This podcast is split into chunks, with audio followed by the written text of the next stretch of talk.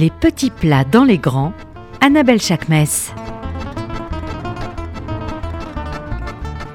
Bonjour à toutes et à tous, vous êtes sur RCJ 94.8 et vous écoutez les petits plats dans les grands. Alors ce matin, on va discuter cuisine simple et bonne et vous allez voir que ça n'est pas incompatible avec la fête de Pessard.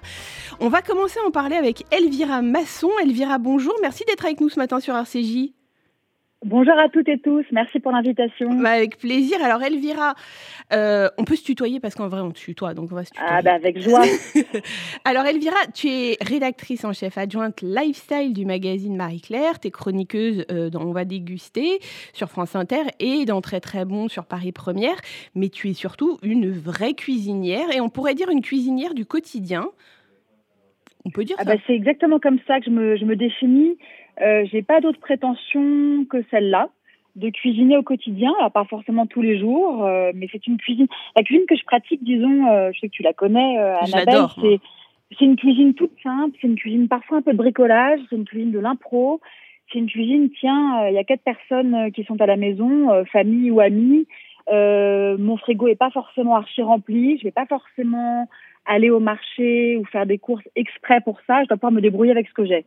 Mais et alors... par ailleurs, après, il y a de plus grandes occasions, type euh, euh, bah, fête de Pâques euh, mm -hmm. ou fête de Pessard, où précisément, là, je vais vraiment aller faire des courses et préparer un vrai repas qui peut me prendre du temps. Mais j'aime bien que ça aille vite quand même au quotidien, j'aime bien que ce soit simple et j'aime bien, en vrai, tout bêtement, qu'un que, qu'un plat, qu'un qu repas puisse être prêt en pratiquement 30 minutes. Quoi. Toutes ces, toutes ces recettes, on les retrouve dans ton livre Dans ma cuisine aux éditions Marabout.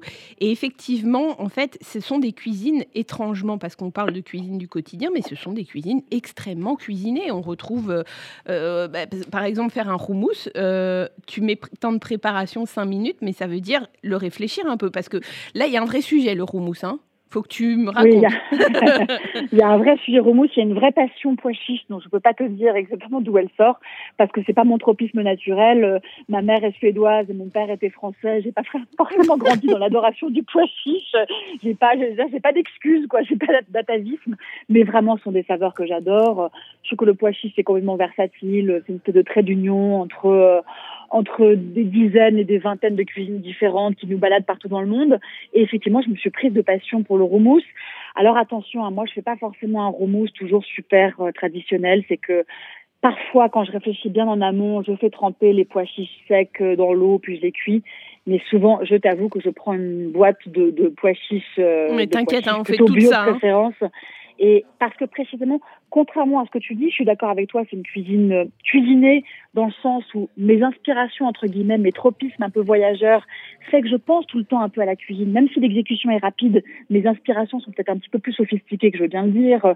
Je, je voyage, euh, je sais pas, au Liban, en Afrique du Nord, en mm -hmm. Israël, en Iran, en Angleterre, en Suède, dans ma tête.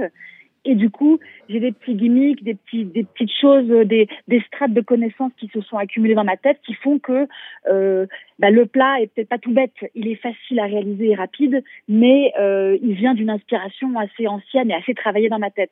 Mais les ingrédients qui me servent à cuisiner sont, sont simples. Et pour revenir au roumous, oui, je peux pas t'expliquer. C'est une espèce de passion dévorante de manière générale pour le pois chiche et euh, j'en fais très très souvent, mais je le fais plutôt, je te dis, de façon simple. Une boîte de pois chiche, euh, je la passe au mixeur, je fais pas ça au pilon et au mortier. J'enlève, je te dis la vérité, j'enlève même pas la petite peau là, le petit opercule sur, sur chaque pois chiche. Il paraît qu'il faudrait le faire, moi je le fais pas, j'avoue. Non, mais c'est pas, revanche, re... ouais. c'est pas pratique de l'enlever en fait, en vérité.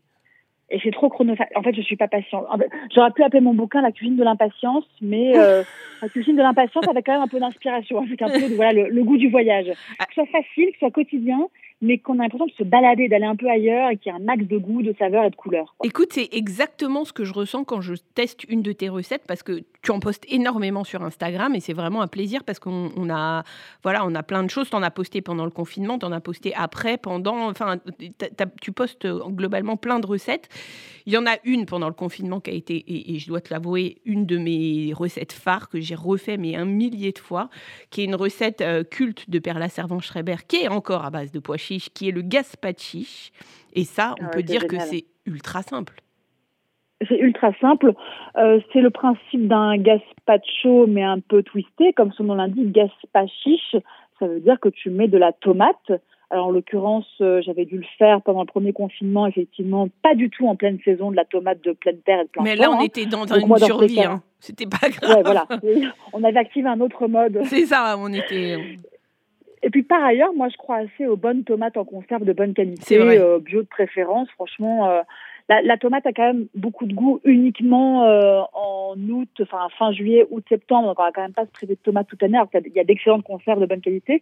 Donc tu mixes en fait du pois chiche avec euh, avec de la tomate en boîte ou de la tomate fraîche en saison. Et après tu l'assaisonnes un petit peu à ta, à ta sauce. Moi j'ai un peu dévié par rapport à la recette de Perla Servan-Schreiber je l'avais, j'avais dû lire sa recette, je l'ai même goûté chez elle et après je lui ai pas redemandé donc j'ai fait un peu à ma sauce.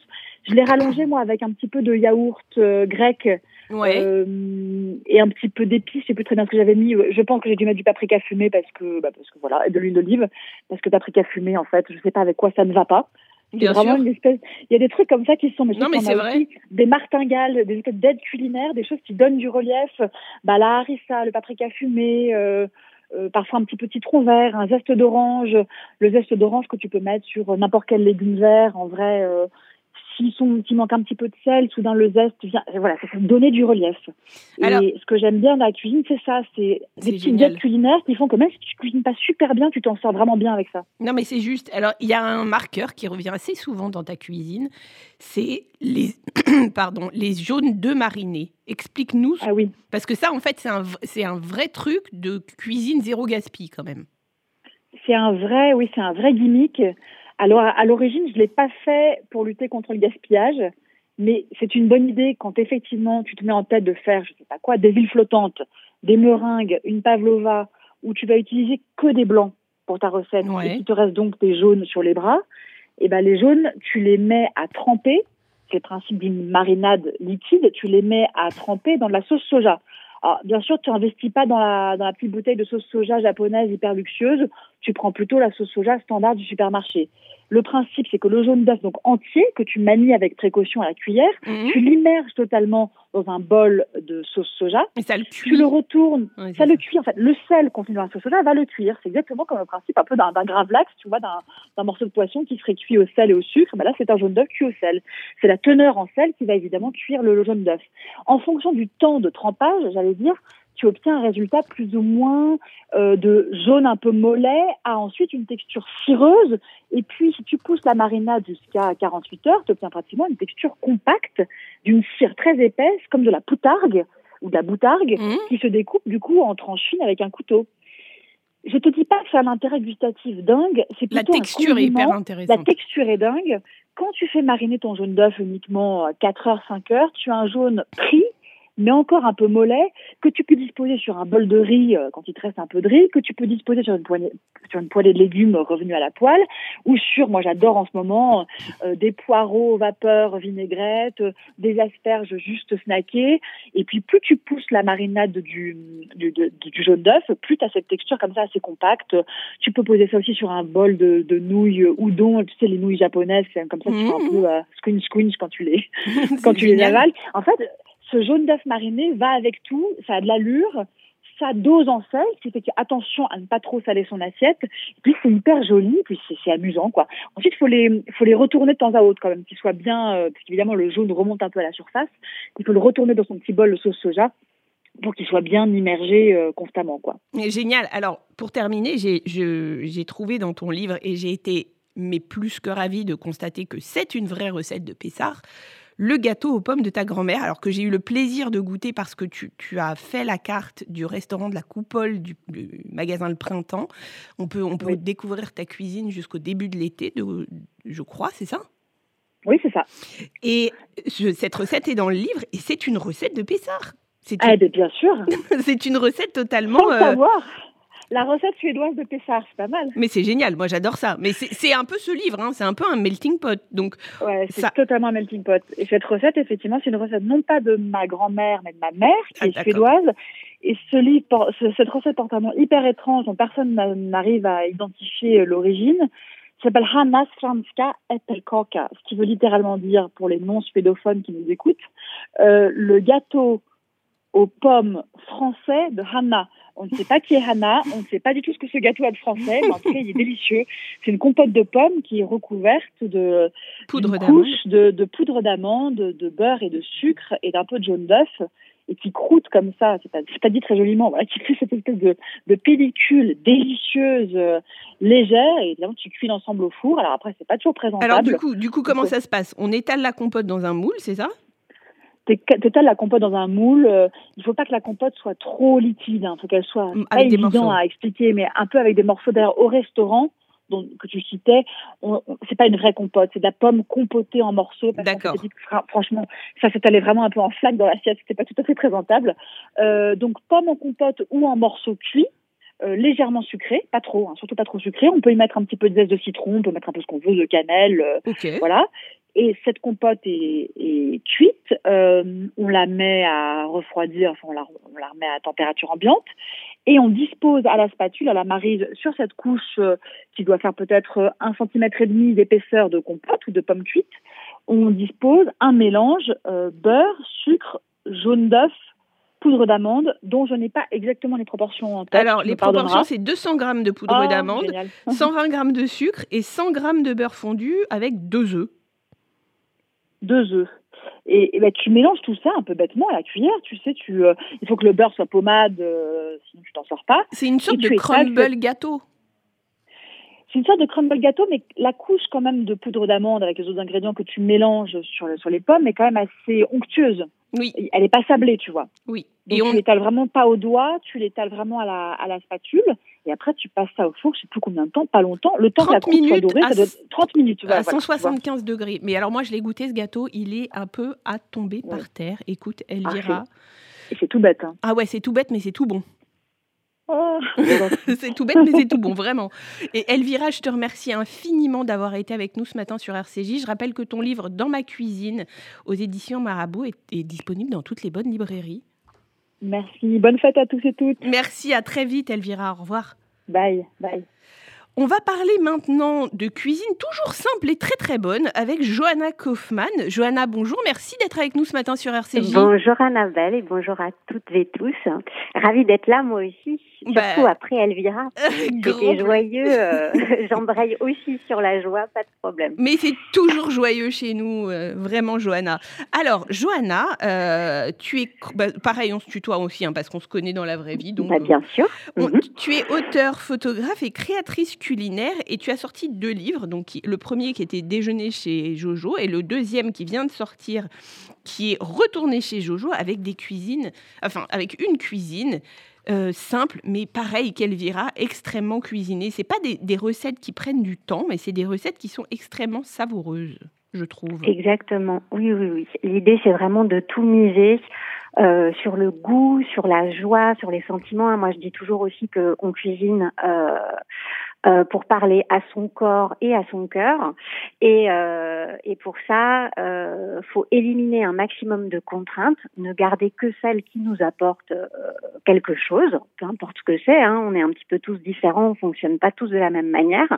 Mais euh, voilà, ce qui va primer, euh, c'est le goût. Et pas seulement le goût une fois que c'est tout prêt dans l'assiette, c'est aussi le goût pendant qu'on prépare sa recette. Hein. Moi, je, je n'arrête pas de goûter ce que je fais euh, et j'encourage tout le monde à le faire. Donc, euh, oui, oui, c'est tout à fait cuisiné, euh, même si c'est pas forcément avec des ingrédients nobles. Hein. Je vous entendais parler avant de boîte de conserve.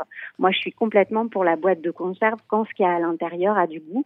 Et ça peut être le cas, effectivement, on parlait de la tomate, ça peut être le cas pour les sardines, pour les poissons pour plein, euh, pour plein d'ingrédients. Parce que au, final, tu vois, je regarde là, il y a une, salade d'endives et poires avec une sauce miel et noix. Ça, c'est extrêmement cuisiné quand même. Enfin, tu vois, c'est pas, euh, ça prend cinq minutes à faire probablement. Alors après, il faut laisser dégorger un, peu dans le frigo pendant 30 à 60 minutes. mais... il vaut mieux effectivement, sinon c'est de la soupe d'endives et plus une salade, on est d'accord. non, mais c'est intéressant. Euh, ben oui, ben après, euh, pareil, un l'endive, c'est un ingrédient beaucoup plus, euh, beaucoup plus euh, joyeux et, euh, et, et, savoureux que qu'on qu'on ne peut l'imaginer. déjà, en fait, simplement dans la découpe, faut se rendre compte qu'il faut passer un tout petit peu de temps, d'une part à le couper très fin, et d'autre part à essayer de couper l'endive et pas ses doigts. moi, le nombre de fois où j'ai brillé, voilà, on bah, fait attention. Et ensuite. Euh, euh, se demander euh, qu'est-ce qu'on peut rajouter. Euh, enfin là-dessus, la noisette et puis les fruits à coque, c'est c'est des ingrédients magiques parce qu'on les utilise quand on en fait des poudres. Et il faut penser d'ailleurs à, à, à, tous ces fruits. Il hein. faut penser aussi qu'on peut faire de la poudre de cacahuète, de la poudre de noix, même s'ils sont pas déjà vendus tout près. Ça veut dire comment on, fait de la poudre de en 30 secondes. Mais ça, ça va pas faire une pâte si on les Non, non, ça fait pas une pâte là. Par exemple, cette vinaigrette, euh, qui est donc à base d'un peu de noisettes, euh, on y met tous ces ingrédients de vinaigrette dans le bol de son robot classique, hein, qui est pas, il a pas, ça a pas besoin d'être euh, un robot de luxe du tout. Et, et non, non, ça, alors ça fait beaucoup de bruit, ça casse les oreilles pendant quelques secondes, mais mais non, non, c'est pas du tout, c'est pas du tout pâteux, c'est même, c'est même très fluide. Et puis ça fait, ça fait, ça émulsionne aussi, c'est tout mhm. l'intérêt. Donc donc en plus de ça, comme on a les poignets fatigué parce qu'on a coupé, euh, euh, on a coupé euh, ses endives tout fins, on laisse le robot travailler à ce moment-là. Moi, c'est toujours un deal, un combo entre deux choses. le fait de cuisiner, c'est trouver le bon équilibre entre la flamme et la flemme. Mmh. Donc, c'est, il y a toujours des étapes de la recette qui sont peaufinées et puis d'autres qui sont laissées aller. On a dû lâcher prise. L'essentiel étant que ça reste bon. J'adore ça, entre la flamme et la flemme. J'adore. Et ça, ça me caractérise plutôt pas mal, en vérité. Mais en fait, ce qui est agréable dans votre livre, c'est pour les gens qui, qui, vont faire Pessard comme nous, là, en ce moment, enfin, dans, en très, mhm. très peu de temps, on se rend compte que c'est drôle parce que j'ai envie de comparer Pessard à mon diabète. C'est-à-dire qu'il y a des restrictions alimentaires et c'est vrai qu'il faut faire attention à des choses. Et en même mm. temps, ça peut ne pas du tout devenir une contrainte. Ah, mais tout à fait. Mais en fait, la contrainte, c'est un point de départ. C'est comme quand on joue à un jeu, il y a des règles du jeu. C'est ça. Si on n'a pas du tout, on peut rien faire.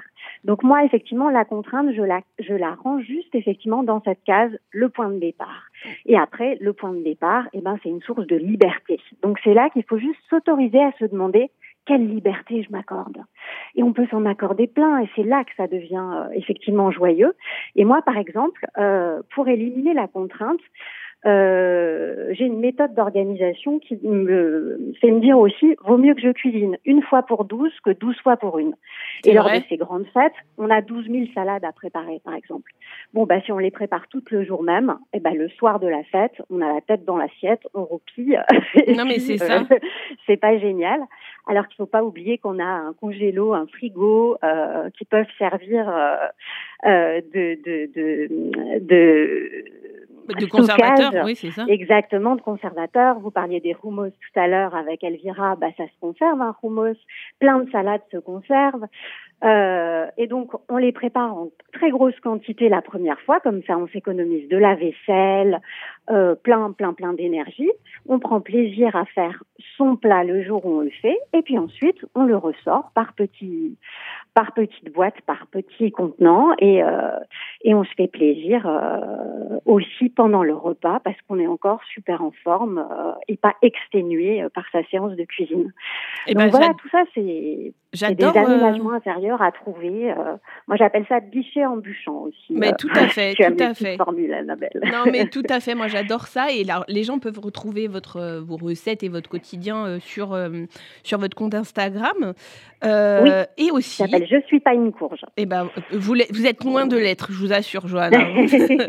et, euh, et, on peut retrouver tout ça dans votre livre Retourner chez Jojo, euh, que vous avez auto-édité. Et Déjeuner chez Jojo, voilà. Et les deux se trouvent sur mon site internet johannakoffman.fr avec Génial. des de dédicaces et frais d'envoi offerts si vous voulez tout savoir. Génial. Et eh ben, merci infiniment, Johanna ah, Kaufmann, d'avoir été avec nous ce matin sur RCJ. Et super bonne fête à toi, Annabelle. Merci. Et à tout le monde. À très vite. À très vite. On va parler maintenant cuisine simple et bonne, mais aussi légumes avec Sylvia Gabet. Sylvia Gabet, bonjour. Merci d'être avec nous ce matin sur RCJ. Merci Annabelle, bonjour tout le monde. Eh ben, écoutez, avec plaisir Sylvia. Alors Ah Sylvia, tu es auteur de plus de 30 ouvrages de cuisine, dont la fameuse collection On mange quoi ce soir Et tu sors le 22 avril un livre aux éditions de La Martinière qui s'appelle Légumaniac, qui est tout autour du légume. Alors j'ai adoré ce livre, très honnêtement. Ah merci. J'ai adoré ce livre parce qu'à aucun moment on a l'impression que c'est un livre sur les légumes et en même temps, il n'y a que ça. On est d'accord. C'est un Ah, livre. forcé la dose, oui, Ah ouais. sûr. Et alors, je trouve ce livre extrêmement bien organisé parce qu'on parle de saison, donc de saisonnalité, donc on comprend un peu mieux où se trouve euh, chaque, euh, par exemple, les oignons, c'est maintenant, euh, par exemple, les courges, c'est l'hiver. Il y a, il y a Mhm. vraiment plein, plein, plein de, plein de recettes où on mange des choses, une fois encore, extrêmement cuisinées, mais aussi extrêmement bonnes. Alors, par exemple, il y a euh, un axe qui est la salade. La salade. À quel moment Ah on oui. se dit je vais cuisiner de la salade? À part la faire en vinaigrette, je vois pas trop en vrai. Mais là, j'ai appris des trucs. Ah oui, oui, moi j'ai essayé de, de, de pousser les légumes dans les retran- leurs retranchements, Mhm. essayer de les mettre à, à, à toutes les sauces. J'ai beaucoup aimé ce que ce que ce qu'on a dit euh, précédemment dans ton émission. hein. On partage les mêmes goûts. Euh, Annabelle, on en avait parlé au salon du de Périgueux. Euh, voilà, toutes les petites sauces euh, qui vont euh, euh, transformer un, un, un- un légume et l'emmener un peu ailleurs pour le quotidien, parce qu'on est bien en train de parler de moi aussi principalement de cuisine du quotidien. Je considère que faire la fête une fois, euh, euh, bah, c'est assez facile. Tout le monde arrive à tout d'un coup mettre les petits plats dans les grands. C'est pas à toi que je vais le, le- le- et dans cette émission que qu'on va l'apprendre. Mais je trouve que c'est vrai que c'est plus difficile de faire du quotidien une fête. Et de faire du quotidien une fête, ça veut dire l'anticiper un petit peu, comme disait Elvira tout à l'heure, avoir des, des, des petites astuces. Elle, c'est son paprika fumé. Moi, je dois dire que c'est le gingembre, c'est la, la râpure aussi de de- de- de- d'orange.